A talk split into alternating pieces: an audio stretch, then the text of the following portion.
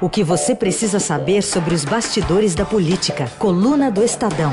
Com Alberto Bombig, Mariana Holanda e Juliana Braga. Muito bem, estreamos na semana passada esse quadro aqui no Jornal Dourado. Hoje damos seguimento. Ontem, aliás, semana passada foi com o Raíssen Abac, que agora está de férias. Eu assumi o Jornal Dourado até agosto, né? Mas o Alberto Bombig estava lá Sim, e está aqui de sou novo. o único remanescente da estreia aqui. É verdade, porque a Juliana Era a também tá de Juliana, férias, tá- né? é, a Juliana entrou de férias também, o Heisen e a Juliana entraram de férias. Eu dei um sábio conselho aos dois e eu provei que estava correto, Uhum. porque na sexta havia aquela expectativa de deliberação do FGTS, você tira tudo que tem no fundo. Hum. Aí eu falei pros dois, não gastem por conta, hein? E aí aconteceu isso, né? Ficou 500 reais. É o limite. É o limite. E aí a Mariana Holanda está conosco nessa semana. Tudo bem, Mari? Bom dia.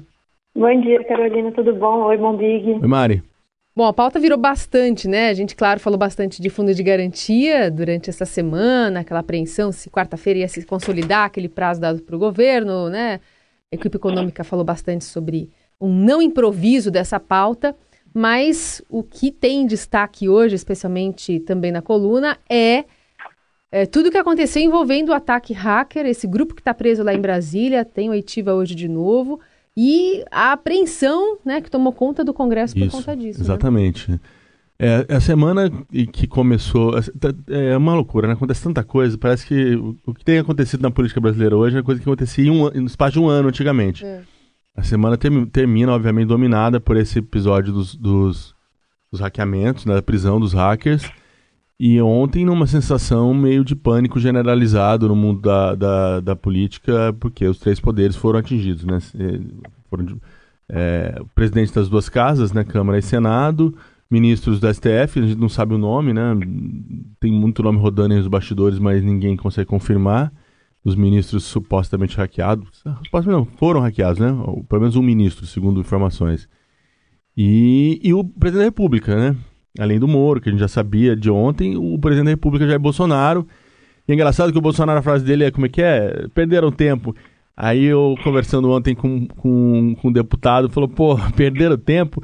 Foi um- cinco minutos do microfone dele aberto no evento com os governadores, já deu uma explosão na política. É verdade. Imagina o hackeamento do telefone, né? É meio isso mesmo, Só né? pra lembrar aqui pro ouvinte, né, que no- na, na, na sexta, acho que foi, foi na sexta, né, Mário? Na quinta da semana passada, né? Foi sexta-feira Foi passada, no Café é. com jornalistas Isso, exatamente. Enquanto a gente estreava aqui o nosso quadro, ele no café, no café com jornalistas não, não sabia que o microfone estava aberto e cochichou ali com o Onyx, com o Onyx Lorenzoni aquela questão dos governadores, né? Que, criticando os governadores nordestinos, dizendo que o Flávio Dino era o pior deles. Então já queria um rebuliço. né? De modo que, assim, só esse episódio você vê como, esse, como, como essa questão de, de, de, de acessar dados é, sigilosos, né, no caso dos hackers, ela é sensível, né? Porque mesmo que ele não tenha tomado uma decisão de Estado ali muito, muito importante, politicamente, uma conversa pode provocar um estrago tremendo, né? E também, acredito, né, Mariana, a questão de como esse grupo teve acesso a tantos telefones, né, de pessoas tão importantes. Acho que alguns jornalistas invejaram, né, todos os contatos que tinham nessa lista. É, na verdade, eu estava até conversando isso ontem com algumas pessoas aqui em Brasília. É, como que você tem, como que um hacker no interior do São Paulo consegue ter acesso aos principais telefones da República, né? Só que uma coisa que essa pessoa me disse, era uma pessoa da Polícia Federal, falou assim: olha, na verdade, a questão do telefone não é tão complicada. E o número que tinha, que está circulando muito, de que mil pessoas foram é, atingidas, é só você pensar com quantas pessoas por dia o Rodrigo Maia conversa. O, teve uma vez que o Davi Alcolumbre, o pessoal, os jornalistas estavam no Senado reclamando que ele não respondia o WhatsApp. Aí ele abriu o WhatsApp dele e mostrou, falou assim, olha, essa aqui é minha vida. E o telefone estava travando, porque era tanto WhatsApp que chegava, que, que travava a tela inteira. Então, assim, é muita gente que tem acesso aos principais players da política aqui em Brasília, e uma vez que você entra num telefone desses, eu imagino que o acesso é tremendo. Por mais que eles fiquem tentando, eu conversei com é, líderes do Centrão ontem, com pessoas do Planalto, o próprio presidente disse que ele não conversa nada demais, é, mas por mais que você diga isso, são pessoas importantes que participam de decisões importantes da República nos três poderes. Eles ficam falando assim, não, tomando piadinha. A gente sabe que é, o, o conteúdo é sensível, mesmo que não seja uma coisa de absoluto sigilo de Estado. Qualquer conteúdo que eles conversem já é sensível. Exatamente. E aí o presidente da Câmara, Rodrigo Maia, estava bravo, né? Porque os nomes estavam saindo. Então, essa questão da divulgação dos nomes, ela de fato é, é meio estranha, porque até muita gente atacando ontem dizendo, pô, mas não, não estaria, não estaria ali o, o, a justiça na figura do ministério, do próprio, do próprio juiz, dos envolvidos ali, dos, dos que comandam essa operação, repetindo quase uma técnica dos hackers, que é abrir, né, abrir dados, né, é, dizer quem foi ou não hackeado. E aí eu ouvi uma, também uma discussão interessante. A primeira é o conteúdo. Então, uma coisa eu acho que tem que separar. Se tivesse divulgado o conteúdo dessas, dessas, desse hackeamento, né, das autoridades, é um crime, obviamente, né? Você está é, é, abrindo dados sigilosos. Isso, obviamente, não vai acontecer é, oficialmente. Pode até vazar, né? Esses dados estão correndo por aí. Pode até vazar. Agora, oficialmente, o, é, o, juiz, o Ministério da Justiça não, não vão fazer isso, né? Agora, há uma linha que entende o seguinte: divulgar quem foi alvo dos hackers é sim uma informação pública. E aí ela teria interesse, sim, para, para a sociedade. Uhum. Eu tô mais com essa linha. Eu tô mais com essa linha. É, é, simplesmente sentar em cima dessa informação e, e, e não ah, não, foi o Moro que a gente já sabe ali, tarará, e fica quietinho. É, você não dá à sociedade, não dá a, a, ao nosso ouvinte, por exemplo, amplitude, peso, né? o peso, a amplitude desse, uhum. desse negócio, né? Uhum. É, é, é então, eu acho que esse é um ponto importante. A outra coisa que aí, uh, ontem uh, a Mari conversou com bastante gente do Congresso ali tal, que, tava, que aí, tem, aí tem uma divisão muito clara, né? Tem muita...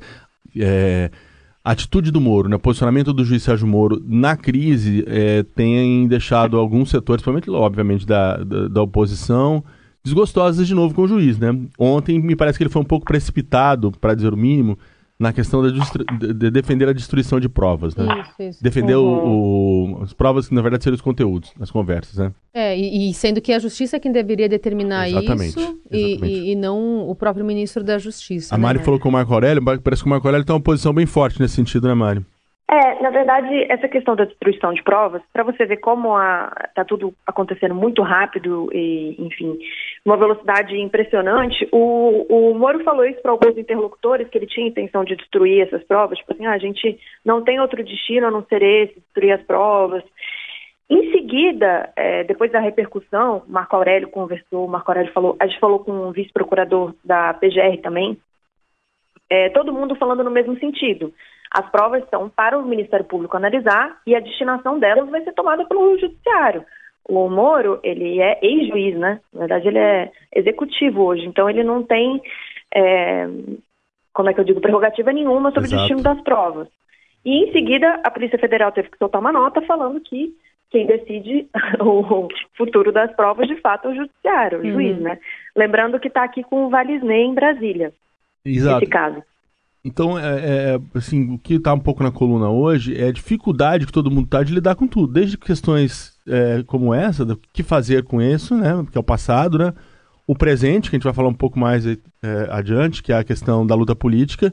E o futuro, é como, é como evitar que isso aconteça e quais as punições, porque as punições que estão previstas hoje, elas, elas, elas talvez não tenham são brandas, São brandas, elas não estão à altura da magnitude. É, a verdade é que a, a, disrupção, a minha leitura, assim, para resumir o que eu penso desse negócio, a, a, disrupção que a gente vem enfrentando em vários setores da, da vida neste século XXI, né?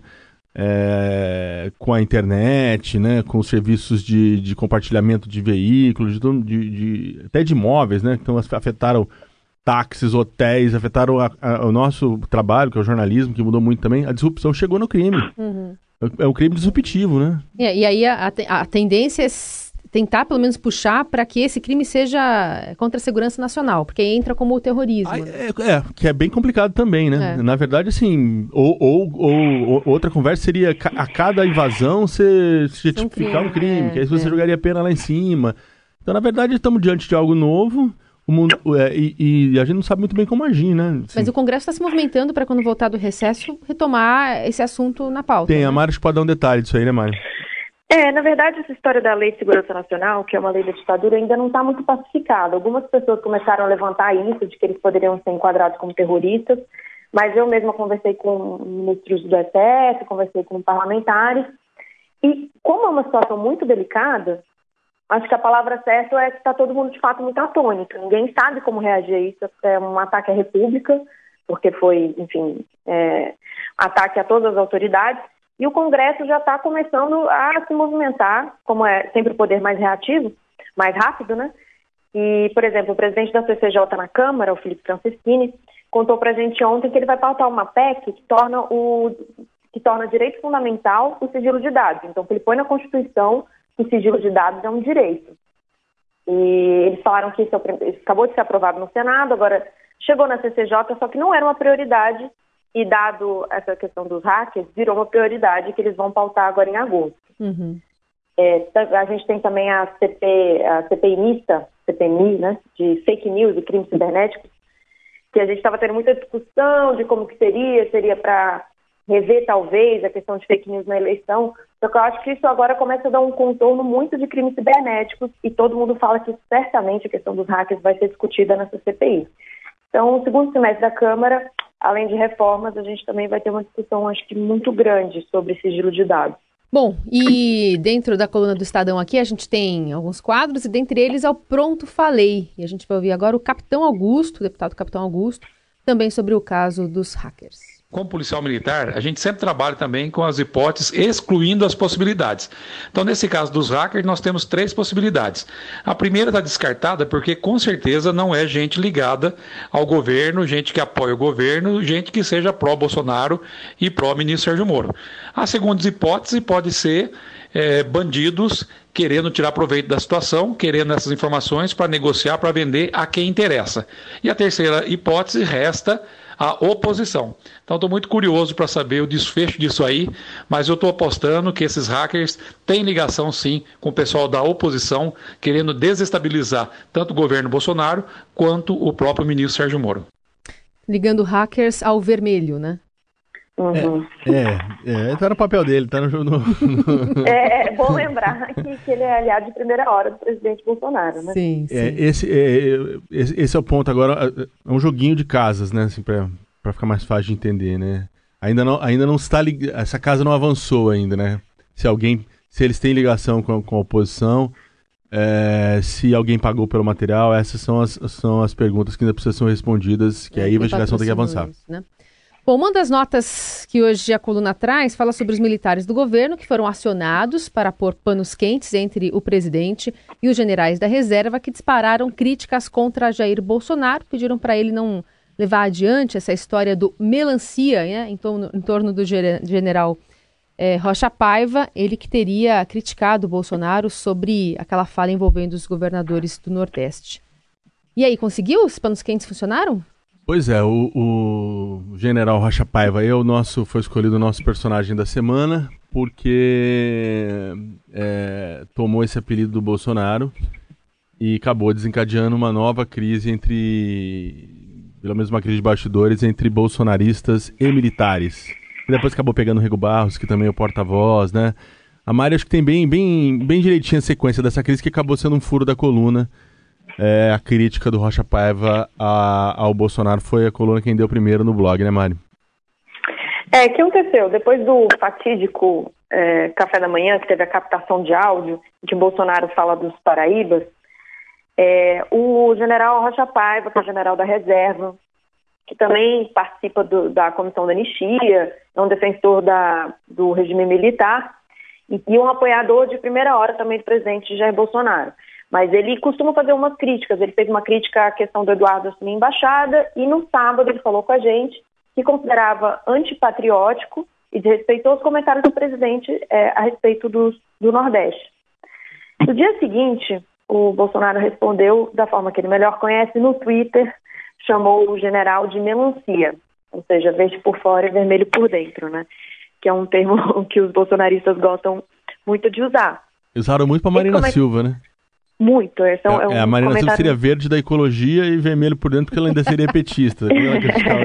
e o general é verde oliva por fora e vermelho por dentro. Mantém as cores. É. E aí, enfim, ele, ele usou esse termo e caiu super mal na ala militar, porque o Rocha Paiva, entre os militares que estão no governo, que estão alinhados ao Bolsonaro, ele é muito respeitado. Então, é, no, no, mesmo dia, eu até liguei para ele depois do ataque do presidente, falei, mas general, e aí e tal? Ele falou assim, Mariana, eu não vou responder.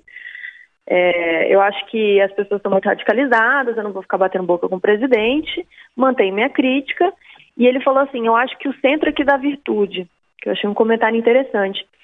E nos dias seguintes, até o presidente depois foi para a Bahia, participou de um evento, é, depois de ter chamado ter feito esse comentário a respeito do Nordeste. Na terça-feira ele participou de um evento, uma inauguração de um aeroporto na Bahia. O presidente, o, o governador da Bahia, Rui Costa, que é do PT, ele não foi. É, e nesses dois dias que seguiram o episódio, é, do, do, a declaração do Rocha Paiva, os militares que estão no Planalto atuaram para pôr nos quentes na situação. É, eu fiquei sabendo que eles chegaram, atuaram como bombeiros, como eles têm feito desde o início do ano. Nós falamos, gente, não vamos ficar batendo boca com o presidente, vamos deixar isso morrer. E de certa forma funcionou. Pelo menos por hora, né? É, e também foram atropelados pela questão dos hackers, né? Que aí tá. deu uma, mas, mas, assim, é, o, o, os militares são muito coesos, né? Depois daquele episódio lá de trás, de meses atrás, é, que, é, que, o próprio general Vilas Boas deu um tranco ali no, no pessoal do Olavo de Carvalho, é, formou-se uma. Eles estão mais coesos. Porque, porque essa. No, na esteira do general Melancia, o, o, Carlos, um dos filhos do presidente, acabou dando umas. Umas estocadas, umas estocadas no, no, no, Rego Barros, que é o porta-voz da presidência. General... No Augusto também, não? Umas... Augusto também. É, é uma metralhadora, né? Posso usar um termo militar. É, e ali é uma briga da comunicação, né? Que, que tem que é antiga na, dentro da, da, da comunicação do Planalto, né? O, o a ala do Carlos, o Carlos tem muita influência ali na, na Secom, não, não, se, não se entende muito com a forma do, do Rego Barro de, de atuar. E o Rego Barros é um dos responsáveis. Os militares são, são os grandes artífices aí desse, desses cafés da manhã. Eles que convenceram, ajudaram a convencer o presidente a ter esse café da manhã com o presidente, com a imprensa, uhum. né? Falar mais. Não, não, não se comunicar só por meio das redes sociais, né? Que é o que eles sempre fizeram, a família Bolsonaro. Sempre fizeram, não, recentemente, né? Passaram a fazer desde o advento das redes sociais. É, então, quando aconteceu a questão do microfone ali da, dos governadores e ele está vendo esses cafés da manhã começaram a atacar o formato. Tem coisas estranhas nesse formato também. Né? Eu já tinha ouvido críticas, por exemplo, no café da manhã que tinha a apresentadora Luciana Gimenez com jornalistas de política. Né? É, é obviamente é, nada contra Coisas ninguém, óbvio, mas são, né? são pautas muito diferentes, né? Jornalistas de política vão lá querem saber às vezes da miudeza do Congresso, né? Assim, se fulano, e ela tem outros interesses mais relacionados ao público dela. É, então, o formato dos cafés da, da manhã, de fato, não era ali perfeitos, mas são melhores do que não ter, né? O presidente tem que se comunicar. Quando ele fala com o jornalista, ele não está falando com a gente, ele está falando com a sociedade, né? Uhum. Nós somos só o canal. É, mas aí aproveitaram e foram para cima do, do, do, Rego, do Rego Barros, pedindo ali a cabeça dele.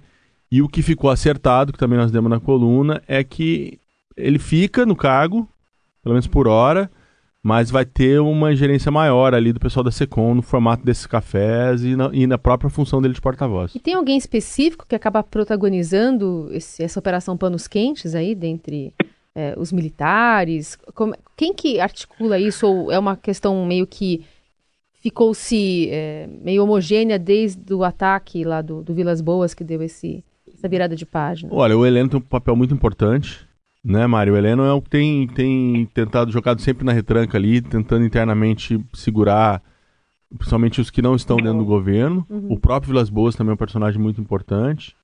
E agora o Ramos. O Ramos é um, é um, é um personagem muito importante. Já era quando não estava no governo. E agora, uhum. estando na Secretaria de Governo, ele passou a ser um personagem muito importante porque ele é muito respeitado pelos militares e muito respeitado e ouvido pelo presidente. Mais ou menos isso, Mari? É exatamente isso, na verdade. O Luiz Eduardo Ramos, que é o primeiro que era da ativa e teve que deixar o exército é, para assumir um cargo no governo, a maioria dos militares estão hoje no governo fundo da reserva, ou seja, já estavam aposentados.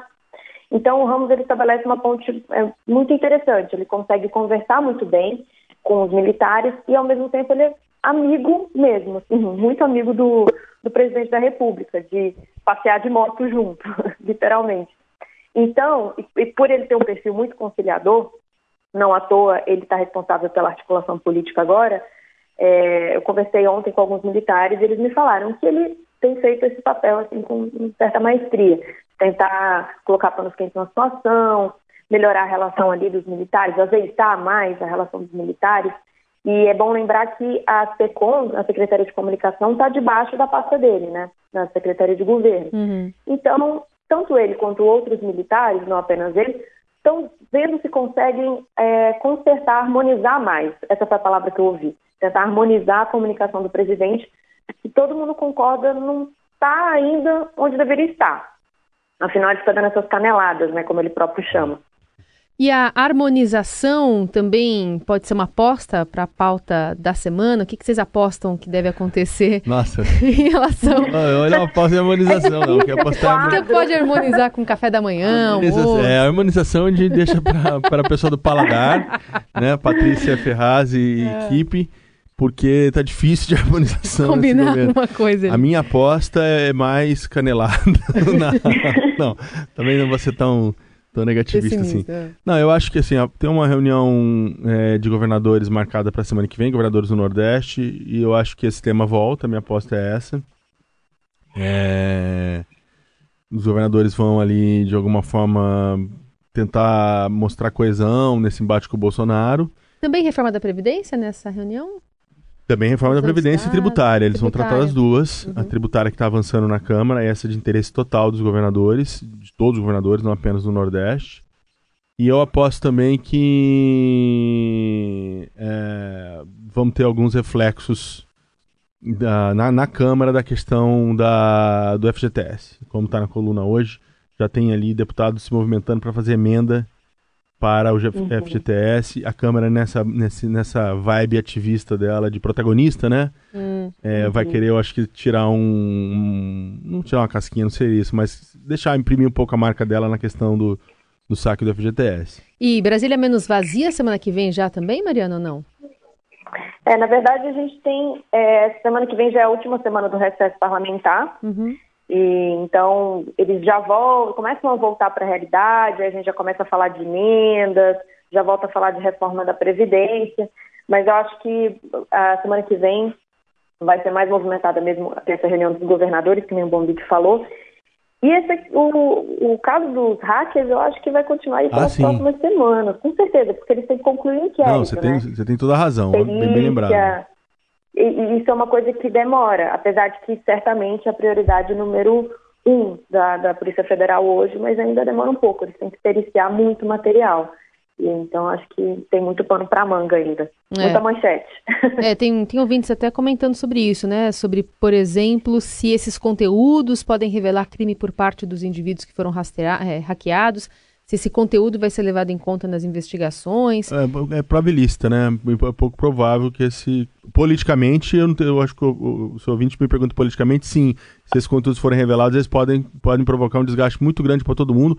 Como que foi divulgado provocou para o Moro, para o Dallagnol e para Lava Jato. Não, não a gente já falou disso, por isso que a gente nem se deteve muito nisso hoje. Uhum. É óbvio que houve um desgaste. Aliás, escrevemos na coluna.